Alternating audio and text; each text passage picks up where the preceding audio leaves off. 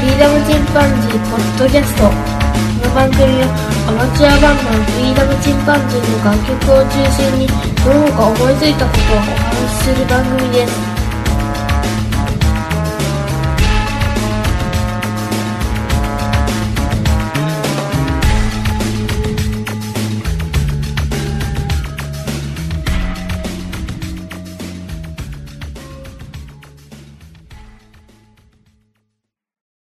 さあ始まりました。フリーダムチンパンジーの佐藤です。はい、えー、フリーダムチンパンジーのノッチです。フリーダムチンパンジーのケンです。えー今は神場の滝という、えー日本百選の滝の一つ、えー神場の滝に来てます。真庭市になるのかな？そこの駐車場でちょっと録音してます。そうですね。川のせせらぎが聞こえますね。では、えーメールをいただいてますのでお読みします。こんにちは。ご無沙汰しております。ケリーです。さてフリーダムチンパンジーで僕の番組のジングルを作っていただき本当にありがとうございました。音楽を作る才能も技術も知識もない僕は作ってくださるとおっしゃっていただいた時素人さんが作るのだから適当な楽器でじゃんじゃかじゃんじゃかピンポロパンと鳴らして作るんだろうと思っておりました。え完成品を拝聴してびっくりポン。こんなすごい曲が作れるなんてすごいです。感動しました放送では2曲しか使っていませんが他の曲も何かの機会に使えたらなと考えています。大切に使わせていただきますね。ではまたメールしますね。といただきました。ありがとうございます。ありがとうございます。えー主に、えー日本の歴史のことを話すポッドキャスト「おもれき」の、えー第200回に合わせて、えージングルを使わせていただきました。早速使っていただきまして本当に感謝しております。でえっ、と水無月さんもね、えツイッターの方でね、えー聞いてすぐに気に入りましたと、本当ですか、うん。すごい。いうふうにいただきましたのでよかったです。まあリスナーさんがねあの今まで聴いてる曲がいいっていうふうに言われる可能性は なきにしもあらずなんですが。で今のところフルバージョンにかかってないんでまたあの機会にねあのフルでかけてもらえたらまた嬉しいなとは思ってますね。採用していただけただけでもありがたい。またよろしくお願いしますということで、嬉しいですな。うん、れはす、なんかいいね。200回はすげえよ。いいもんだね。毎週毎週クオリティ高いやつをね 2, 週2週間に1回配信するのは大変よ。ちょっと森木さんにメールするわ。ありがとうございました。ご参加いただきありがとうございました。直にメールをぜひしてください、ツイッターやってる人は。ということで、えーご報告でした。すごい。はいすごいわ。まあ番組はすあのねやっぱ違うよね。うん。まあユーザー数も違うけど。まあ、おもれきさん聞いてフリーダムチンパンジーに流れる人がどれぐらい聞いるかというと、うちのポッドキャストはちょっと内容が。なわけがわからんからなうち。突然聞いてもね。うん。まあだからどれか一曲聴いてくれた一曲じゃないわ。どれか一つでもね聴いてくれたらなとは思うんだけど、我々のオナニーですから。うん、オープン G でねやってるからねうちは。い。とい。うことで、お便り紹介のコーナーですね。はお便り紹介のコーナーありがとうはい。いました。みおさん、みおさん。みおさん。ああみおさんの。あのー傘のお話にうん。あのメールいただきまして本当にありがとうございます。うん。うんちょっとあのうちの佐藤がですねあの GAX と。これねガックスって読むのかな？言ったやつなんですけどあれあのギャックスギャああ、ギャ正式名称。そうなんです。ギャックスって読むダジャレから来てるのね。逆。から。そうなんですそうなんです。あの 傘がね反対側から開くっていうのがねちょっとイメージができない。できないとね。いうことだったんですけれども、もうあのこれですね。あわからんな。もう持ってきた？これもう持ってきた持ってきた。あ持ってないのかよ。持ってきた持ってきたそうあの簡単に言うとねこういう状態なんですよ。うん。でこれで下から上げるとこれが反対にこうくるりんってなるわけね。こうなる。うんでそれがすごく便利でこう出して半分ぐらい出してこうん。う外に出るときにでうん。下からキュッと上げたらそのままブワッて曲があってくれるので非常に乗り降りがしやすいあ、乗りと降りか。いうものでございます、まあな車乗る時ってなかなかずっと進化してなかったからね。うん。大体濡れるよね。うん。まあでもそれはどうやってなかなか発明だとは思うけど。そうであれがギャックスなんで問題はですねギャックスが3万以上する。もしミオさんが持ってるとしたらミオさんはセレブってことだね。そうですね。そういうカテゴリーに。傘3万円。3万円の傘さ本屋かなんか入ってコンビニとか入ってささて帰ろうかって、ねえってなった時のショック。あ、もうそれは、はもう、肌から肌さん。肌身離さずそうはずでしょ。寝る時も一緒に。でもギャックスの場合さ、逆になってるじゃん。閉めたらさ、手にジャーって水が。ああこれね違うんですね違うの全くもって水がかからないなんで？なぜかというと畳む時もね、うんこう水があってのこう三角になってるうん。この三角が逆側にこうあ畳まれるわけですね。あそうかそうかそうか、ぬ濡れてない方が外側に来るんだ。内側に畳まれるわけ。外側には濡れてない方濡れてない方が常に来るわけ。うん、内側に寝た方来るわけね。そう。でそれをくるっと回したらそのまま雨水もジャジャッと落ちるんか。と落とせるすげえな。と。いうものになってる理にかなってるわ。ですね。あれなかなかすごいものですよ。で、パチモンもあるんでしょ？パチモンいっぱいあるの、まあ、パチモンっていうかあれを真似したのかわからないけどあのタイプのやつはいっぱい出てるうーん。ですねバリエーションね。そうですそうでちなみにあの私もこの前あのアマゾンの、うんえープライムデーの時に買ってしまいました、また。なんだ。ギャックスを。ずっとギャックスなんか買いますよもっとギャックス買えることはないと思います ですねえっ、とね僕が買ったの2000円ぐらいなんですよ安い。安くもねえか。傘からしたらまあそんなに安くはねえよな。でただねあのこれですねプレモっていうメーカーうん。ね西洋兼用あの晴れでもね、うん。えー、紫外線とかも日傘として。あ可愛いよデザインが感じのやつなんですね。あ、可愛いデザインだこれ。もっと安かったけどね。でこれがね逆さにっていうのがよくわかる。こう閉まるんですかる？あごめんごめん。わかったわかった。わかったわかった。これこれ上側にねキューって閉じる。でしかもこの上側に閉じた状態でそれを逆さまにしてポンって開くみたいなね。こんな感じ咲く、まあ咲く前の花みたいな感じになってるわけね。でしかも収納した後は逆さまにして立てておく。立てれる。立てれる。これ絵が絵が載ってるかな？絵が載ってないかな？絵が載ってないね。これこの状態でねこの傘上にこうギュッて上がるわけじゃんか、うん。でそれであの下にこのちっちゃい点々がいくでしょ。あーでの先っぽが下に行くから。そう。あの立つんですそのまま立つのか。そう。だからこれがねこういうふうに丸型のえー、ハンドルが丸になってるね。そう。上でも下でも持てるようになる。というものなんですよですねあの一般ペーポーの方々はあの プレモさんの方を買われた方が多分なるほどねはい。おすすめなわけね一。般的なものでありますねはい 文房具マニアに 反応した。すごいな。進化するね。皆さんありがとう進化そうだな、あんなもん変わらんと思ったら、ずーっと変わらんとだからもう佐藤があれ想像できないって言った時に、うんもうあのレコードと CD の差分からない人かなともう CD の時代だよっていや、逆って言ってやってね、はいね。ぐらいねピンとこんね。おちょこになるしか重いからね。あれもう結構だいぶ前からねああいうタイプのやつで作られてましたねうねーん。中、要は中がスライドするわけだよね。そうそうそ中心のう中心のね。やり方がちょっと違うというスライドするのに雨がふそこはもらうのかなとか思うけど、まあ、てっぺんが、あれか、てっぺんも傘状というかなってれば水が持ってこないのか。ちなみに僕の買ったプレモのやつは二重構造になってますえ上と下に2枚の膜みたいえー。ああ、なるほどね。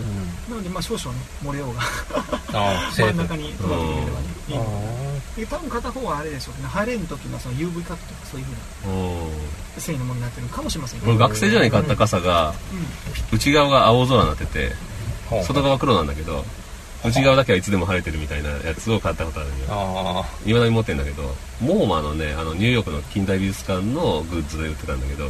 へこれがね、すごい、あの、感じはいいんだけど、え。うん。どっちも二重にあの、別々の布でできてるから、重い。あ すごく重い。あ、重いか。これが、すごい、あの、悪いとこかな。佐藤もその全く同じデザイン。ものが先ほどのプレモである本当。あうん。軽いんだろうね多分。あの反対にまあ今あれだろうね。あプレモでもあるんだ。うん。でただ佐藤君の言うとり確か二重は重たいんだよね。重たいんだよね。女ね性がずっと持つのって辛いかなうん。都心部だったらねあの傘持ってこう電車乗るじゃないですか。あの時にやっぱり内側に畳んでくれた方が他の人に当たらない迷惑かけんしね。ないからそう。いいよね。あれはいいかなと思って。そうなんよ。重たいんよこれが。傘な進化してるなうん。なんでも進化してんだねそうだね。うん。いろんなものがね。変わらんと思った。じゃあほうきは？大けもしてんじゃない？この人が。これはちょっと文房具ではないけど。人の手が携わる。ほうきも変わってねえぜ普通に考えたちりらとりとかね。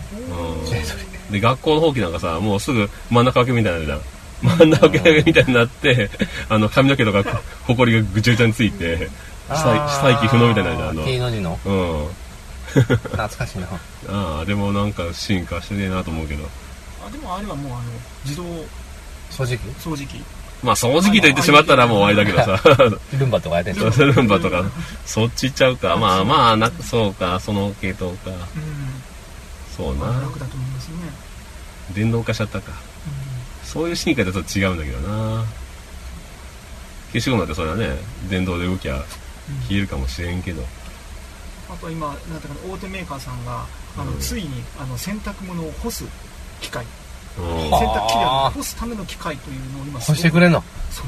どう干すんだろう、ね、開発しますえ乾燥するときにシワが寄らんっていうだけの話？あちょっとあのー洗濯物洗濯するじゃんか、うん。その後にポイって入れたらそれを上手に干してくえる、ー、わからん。ええ相当でかくなるんじゃないですか、ー、だよね。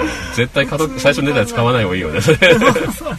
超巨大で。そうね超それってでも未来になったらやってくれるかもしれんけど、うんそれぐらい自分でやろうやとか思うけどな。自動散髪機みたいなのが昔なんかで。ねあ怖っ。刃物来るの。自動で。こ怖え。お金怖い。よね。怖い。なかなか勇気がいるうん。なんでもかんでも電動にせんでもいいと思う。あの自動えー、と干し器じゃないけれども、うん。あのシワを伸ばすという意味では、うん。今あの春山さんがやってるあの洋服のね新宿の春山春山さんとかやってるあのアイシャツあれねあの要は形状記憶のやつね。そうそうそうそう、うん。あれ僕確かに確かにアイロンかけんでいいっていう素材の方でね勝負してもらった方が助かるよね。なるほうんうん。本当に一回もかけずに見てました。さ生乾きだってさ昔は臭いものだったけど今洗剤が違うもんね。生乾きでも室内干し用とかあるじゃん。ねどないよねえ何でも進化してるよな。そうするよね。いろんなものがねかなり雑談になってしまいましたが まあみおさんまたよろしくお願いいたします。あありがとうございます。もしね金銭に触れたら心の。何の話するか分かんない。うちいつも何するかわかんないんです。はい、そういうので、じゃあ、他にも多分、まだ他にもおやお便り来てるかもしれないけど、また、あの、読みますんで、はい。ということで、まあ、とりあえず、えー、お便り紹介のコーナーでした。ははありがとうございまい。すさよなら。さよなら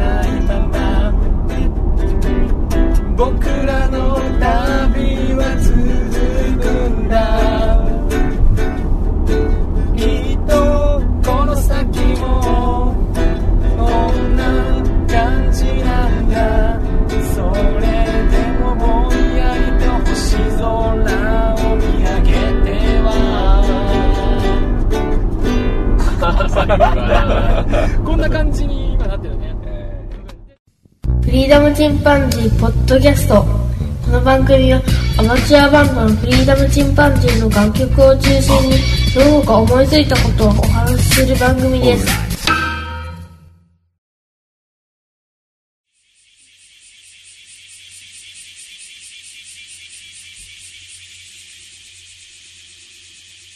さあ始まりました。フリーダムチンパンジーの佐藤です。えー毎日夏い、えー夏いじゃないな。えー毎日暑いですね。暑が夏いっていいところでしたけど、えー毎日暑いですね。まあ、夏真っ盛りですから当たり前なんですけども、えーどっか涼しいとこ行かれましたかね。山でね、キャンプするのも涼しいでしょうし、川遊び、海、それからプールに行ったりするのもいいでしょうね。で、まあ、夏ですから夏祭りというのもあちこちであるでしょう。ちょうどこれ配信している頃には私も岡山市の花火大会に行ったりしたでしょうね。えー岡山市の花火大会というのは、大体あの5000発ということで、今時それほど多い数じゃないですよね。僕は米子市にいた時にガイナ祭りというのは、これももう7月末で終わってるはずですけど、毎年行ってた、その、ガイナ祭りでも6000発ですから、岡山よりも多いですしね。えー松江市に至っては、えー水郷祭というのがありますけども、こちらの古城花火大会というのは1万発ですので、えーまあそういう意味では、山陰の人の方が切符がいいのか、特別岡山市が、えーまあ、ケチくさいと言いますかね、あの、お金を出さないのか、えー山陰の人の方が切符がいいんですかね。使うときにはパッと使うというところでしょうか。同じような、なんて言うんでしょうね、商人の町ではあるんですけどね。で、まあそういった感じで岡山は5000発しかないんですけど、5000発に23万から25万人ぐらい集まりますので、まあ一発あたりの集客力という意味では日本屈指ということになるのかもしれません。で、今日は何をお話ししようかなと思うんですけど、なんて言うんでしょう、そのアカデミックな話というのは特に用意してませんでして、何を話そうかなと思いましたが、今日はちょっと僕の通っていた高校のお話をしてみようと思います。皆さんどんな高校に通われてましたでしょうか？僕の通ってた高校は、えー今はね、特別進学クラスなんかもあって、まあ、慶応とかそういった、ね、有名大学に行く子もいるようなんですけど、僕の頃はね、えーちょうど切り替え時期でして、伝統的なヤンキー高校でしたね。で、ちょうど僕が最後の学ラン世代で、僕より一個下なんかはブレザー着てましたから、それ考えるとね、あのうちの学校、僕のいた学校の最後のヤンキー世代と言ってもいいんじゃないでしょうか。でね、僕の行ったところはね、その、まあ、ヤンキーもいれば、えー、まあ僕みたいな普通のタイプもいて、まあ結構変わった学校でしたね。で、学校自体の雰囲気は結構ほんわかした雰囲気の学校でした。で、えー、まあ教師の方がいかつかったですかね、どっちかというと。うーん、まあ結構すぐ殴る教師というのもいましたね。えー、パソコン操作でね、ちょっと遅れを取ったらすぐ髪の毛を掴んで、引きずり回されて頭を何発も殴られるとかね、そんなの平気でありましたね。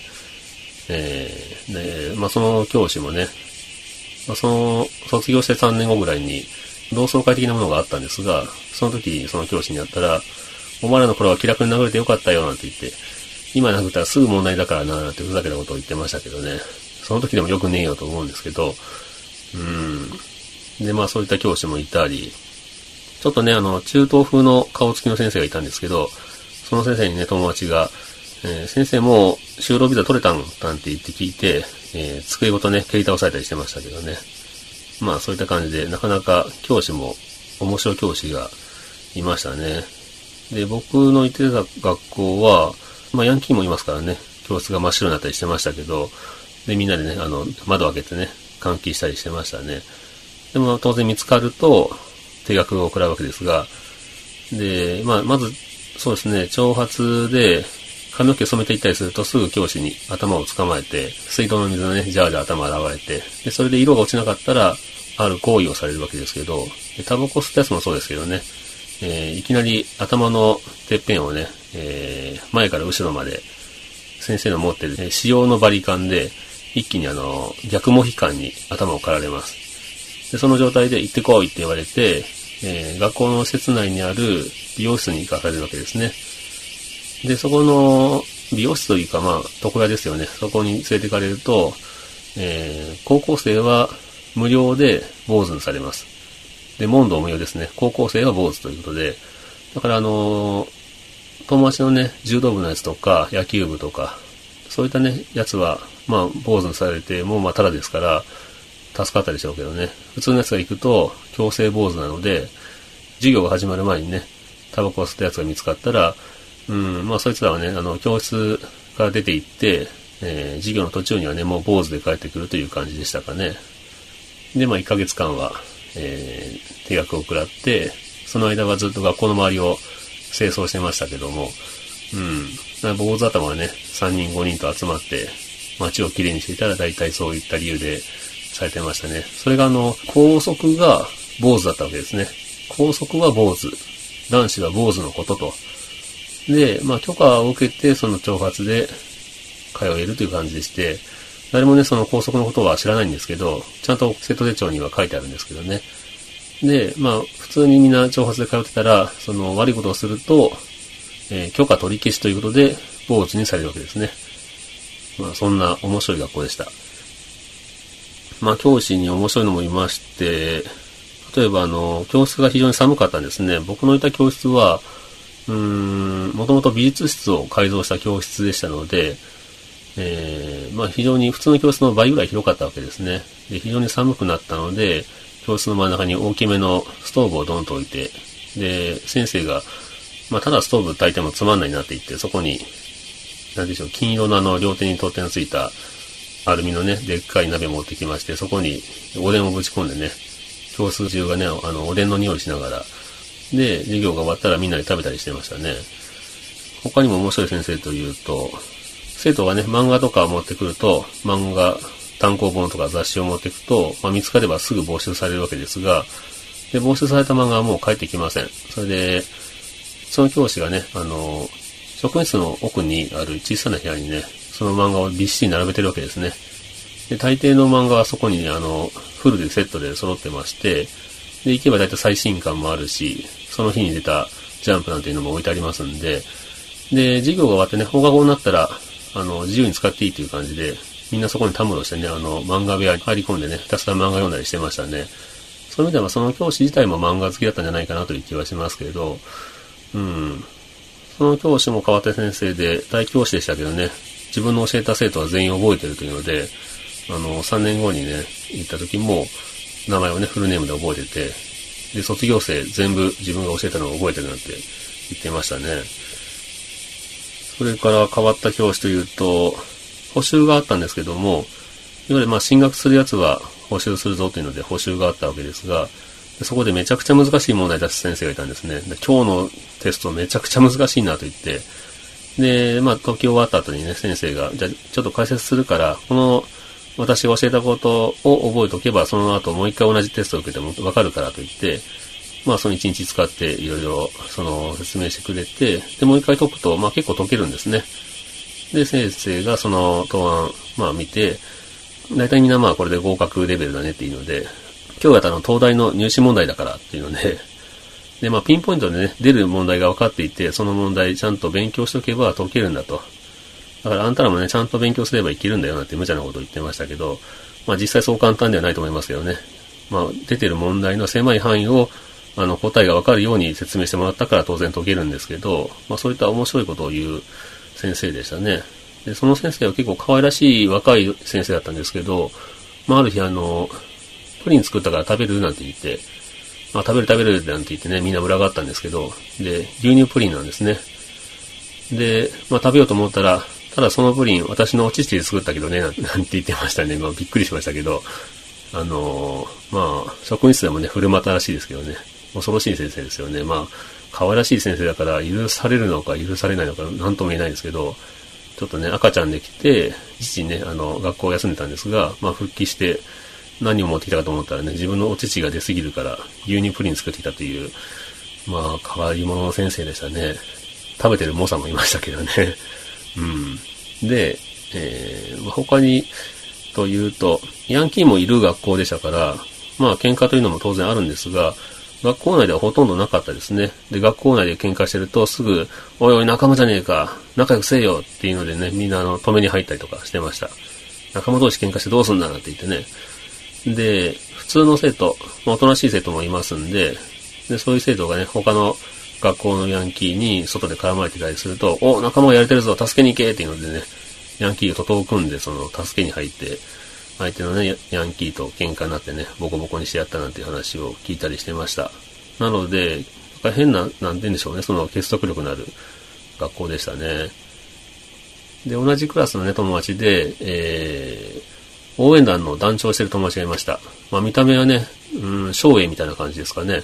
いかつくて、まあ筋肉もすごかったですね。で、背も高いし。で、長蘭着てたんですね、その、応援団ですからね。えー、長蘭着てたりしましたが、僕の時代でも長蘭着てるやつなんていませんでしたけどね、そいつしか。で、まあ、バンカラみたいな雰囲気だったんですけど、で、まあ、学校に来る途中に電車乗ってくるやつだったんですが、まあ、しょっちゅう喧嘩売られると。で、俺喧嘩なんか嫌いなんだよね、なんて言いながらね、えー、他のお客さんで迷惑になるから、途中の駅で着いてドアが開いたら、ちょっと降りろと言って、そいつを降ろしたら一発で乗して、で、そいつをホームに残したままね、自分はまた元の電車に戻って、学校にやってくるというのがしょっちゅうだったそうです。まあ、駅について空いてるドアの時間内にね、乗してしまうという、かなりのね、剛腕なやつでしたけどね。そんな彼はね、えっ、と、高校卒業してすぐ、一部上場のね、でかい企業に入社しましたが、そう考えるとね、まあそういう生き方の方が正しいような気がしてきますよね。えー、まあうちの高校ちょうど甲子園にも来ましたんで、その時はね、張り切って応援してましたね。まあ結構そういった感じでね、おバカな生徒は多かったんですけど、僕のいたところは。うん、なので、ちょっと勉強すればね、すぐ学年で一桁台に入れる順位に学年で入ったりしましたので、そういう意味では僕はあの、ね、頭が悪いのに、なんでしょう、自分の能力以上の学校に入って苦しむよりは、うん、なんか、のびのびとできて非常に良かったですね。で、まあ、クラスに一人二人は、なんでここにお前いるのっていうぐらい頭いい奴がいたりして、さっき言ったあの、東大の問題をね、すらすら解くような奴がいたんですね。そうって考えると、まあ、非常に面白い学校でした。その時に出会った友達で、えー、前のバンドのボーカルの藤原くんという猫爆弾というバンドを組んだ友達もいましたし、そういう友達にね、出会えたというだけでも収穫でしたね。まあ、頭のいい学校にね、行けてれば、また、意識の高い友達ができたのかもしれませんが、まあ、それでもね、特に後悔はない。逆に言えば僕はあの、写真部に入ったりして非常に楽しく過ごしたので、うん、今考えれば非常にいい学校だったなと思いますね。ということで、えー、今日は高校時代の話をちょっとしてみました。え皆さんね、あの、熱中症にお気をつけください。夏を乗り切りましょう。ということで、今日はこのところで終わろうと思います。それではまた、さようなら。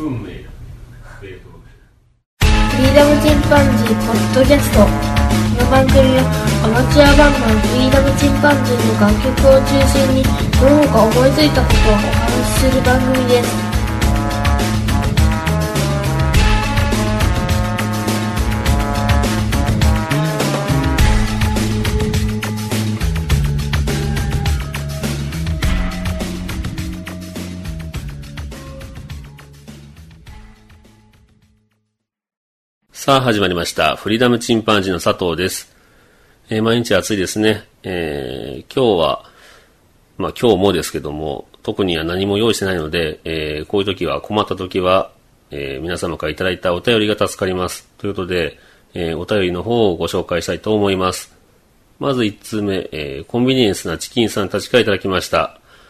佐藤さんが親父ギャグを言うとは思わなかった。自然の力がそうさせるのかななんか嬉しかった、わら、というふうにいただきました。えー、これは、あの、いくら堂にいた話ですよね。えー、私あの、岡山県の新見市にあるいくら堂というところに行きました。いくらというのは、えー、井戸の井に倉敷の倉。銅はあの、山水に同じというか、あの、普通の洞窟の銅ですよね。で、まあ、このいくら丼に来ましたというのをいきなり噛みまして、いくら丼っていうふうに言ったのを、のっちくんがいくら丼とま、突っ込んだので、いくら丼ではありません、いくら丼ですというふうに言ったんですけど、まあ、あの、あえて言ったわけではなかったです。あの、僕は親父ギャグは極力言わないようにはしてるんですけどもね、まあ、自然の力が私の口を滑らしたのかわかりませんけども、えー、ありがとうございます。お便りまたください。それから、なるみさんからいただきました。3月配信の The Sky is Crying Blues を拝聴。ブルースってあまり聞かないけど、かっこいい中にも、雨降って地固まると言うけれどのオチに納得。笑っちゃいけないんだけど、そうきたかって思いました。えー、笑っちゃいけないことないんですね。完全にあの、ザ・スカイズ・クライング・ブルースは、ブルースにもなってませんし、完璧あの、コミックソングですので、まあ、笑っていただいたら、えー、OK という曲ですね。うん。曲についてね、あの、こうやってあの、お便りいただけると本当に嬉しいですよね。なるみさんいつもありがとうございます。それから影さんの黄色い帽子さんからいただきました。武田の子守歌ロックで生きるんですね。斬新というふうにいただきました。武田の子守歌という曲、これはあの、もともとは童謡のようなものなんですが、それをあの、ロック調で、えーやったものを聞いていただきましたね。えーこれあの、そうですね、ヒートウェーブというバンドが、まあ、ロック調でやってはいるんですね。えーそれから、ヒートウェーブは、アルタンという、えーアイランドミュージックをやってるバンドですね、と一緒に、アイルランド調にもしてますね。そういった感じなんで、えー結構、武田の子守歌はいろんな人がカバーしてますから、ロック調というのもいくつかあると思います。まあ、その中で、えー私たちもロック調にしてみたという感じですね。えー、かけさんの黄色い帽子さん、また、えーお便りください。ありがとうございます。それから今日最後の、えーお便りいただきました。これは、えー中二病真治さんからいただきました。えー中二病真治さんからは、えー以前私たちのバンドの方に、えー曲の歌詞の方を提供していただきました。その曲の歌詞を元に今、えー作曲中ですね。まあメインはあの、ケン君とのっち君がやっております。私もまあ一部作曲したりしてはいるんですが、バンドメンバーで集まって作曲をしているところですね。では、えっ、と、読んでいきたいと思います。ご無沙汰しています。中二病新人40歳です。制作途中の楽曲アップしていただいたものを拝聴しました。もともとが詩文に近いものなので、あこの詩文というのは、えーポエムの詩ですよね。えー詩文に近いものなので、文字数も多く、楽曲に落とし込むのは大変かと思いますが、自分の生み出したものが第三者の手で新たな形を得るという過程は、不思議な高揚感がありますね。僕個人としては、文字に起こした時点で自分の作品としては完結しているので、大げさなことを言えば、お届けした歌詞を使わず、最終的にはインスト曲ができました。であっても、十分に交流を楽しめますので、フリーダムチンパンジーの皆さんで楽しんでもらえれば僕も嬉しいです。それでは完成楽しみにしています。最後にラジオ的な話題の振りをすると、佐藤さんは映画を見たり本を読んで曲を作りたくなったことはありますか？というふうにいただきました。えー、中二病真治さんありがとうございます。えー長文でいただきましたね。えー、だいぶあの曲の方は固まってきてまして、まあ、近々今月中には曲の方をちょっと一回録音してみようかという、まあ、歌ってみようかという形になっております。今月中ですね、8月中には完成させたいなという話はしてますので、また完成しましたら載せますのでね、楽しみにしてください。で、最後にいただいたラジオ的な話題の振りという形で、まあ、僕があの映画を見たり本を読んで曲を作りたくなったことはありますかというので、えーちょっとお答えしたいと思うんですけども、うん、夏になるとね、僕あの読みたくなる本がいくつかあります。えー以前お話しした池澤夏樹さんの南の島のティオですね。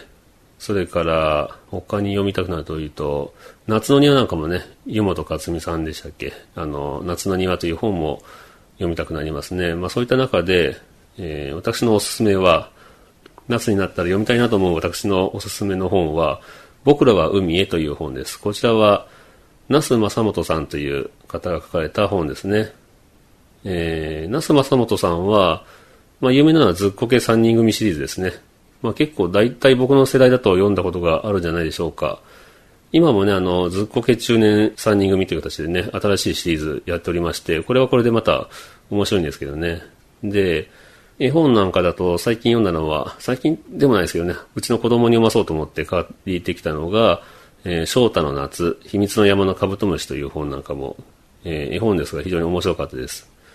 で、僕のおすすめの僕らは海へという本ですが、1980年、37年前に出た本ですね。かなり古い本ですけども、この本は僕はちょっと人からプレゼントされて子供の頃にですね、で、読んで衝撃を受けて、それずっと大事に取ってました。なので、僕はかなり本をいっぱい読んできたんですけど、大体全部あの図書館に寄付したりね、えー、手放してきたのですが、児童書の中では僕ら海だけはしっかりあの、捨てずにずっと持ってます。で、今ちょうど夏休みに入った小5の息子にもね、これ読んどけというふうに渡してますけども、えー、この本はね、なんて言うんでしょうね。うーん、まあ、自分のいる作品といいますか、えー、少年たちがね、えー、夏休みになって、廃材を集めて、船を作って、海に漕ぎ出そうぜっていうような、まあ、話になるわけですが、まあ、それだけ言うと非常に海洋劇といいますかね、えー、まあ、冒険者というような感じになると思うんですけども、まあ、友情の話でもあり、船を作ろうという、そういった冒険の話でもあるんですが、話の半分ぐらいまではそういった感じで明るい感じで進むんですけど、後半になってくるとね、ちょっと小行きが怪しくなってくるわけですね。で、もう本当にラストの方は、うーん、児童書にはかなり珍しいラストになっています。で、1980年刊行ですから、この頃の児童書としては、非常にあの、評価が低かったみたいですね。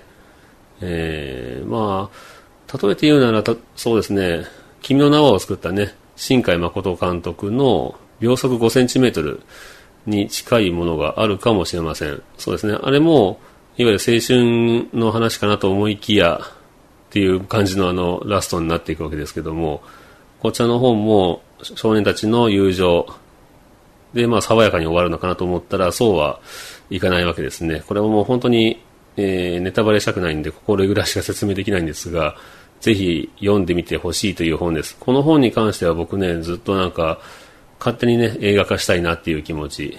当然あの映画監督なんかなれるわけじゃないんですけど、うん、もしこの映画映画化されたら、どんな曲を作るかななんて自分で勝手にね、その、サウンドトラックを作りたいなと思った曲、あの、思った本ですよね。うん。で、僕結構この那須正元さんの本は好きでして、えー、この方ね、すごい古い本だと、1975年の屋根裏の遠い旅という、えー、本が出てますけど、この本は、もうこの時代にね、タイムリープとかパラレルワールドの話になってます。えー、それから The End of the World という、これは一度ね、想定が変わってハードカバーで出てるのを買いましたけども、The End of the World という名前で出てる本、この短編集もね、非常に、まあ僕らは海に近い、まあ、児童文学の中では結構、え、考えさせられる話になってます。これもおすすめですね。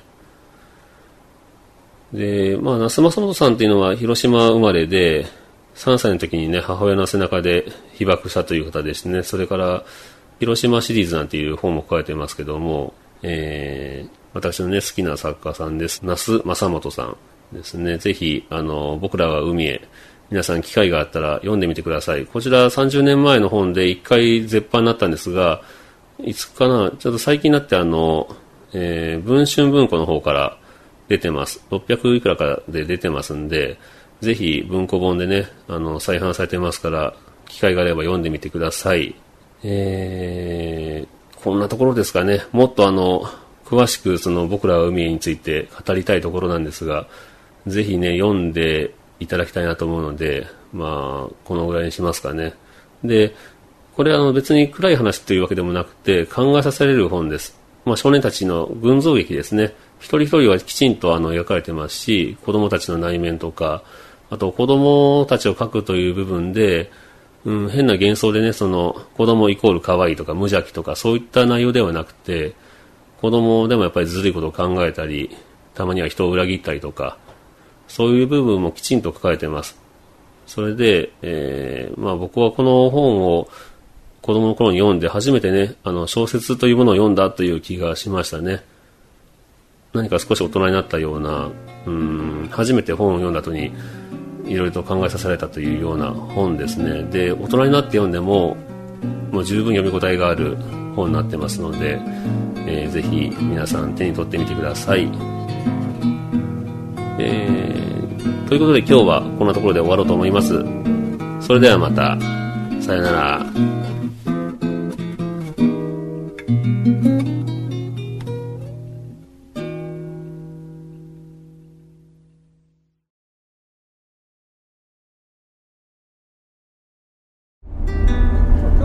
歌詞が多いから結構長いからうさっきみたいにサビから次すぐまた、サビに戻ろうか、うん。まあ、歌だらけになるのはあるかもしれんけど、うん、だらけになるよね。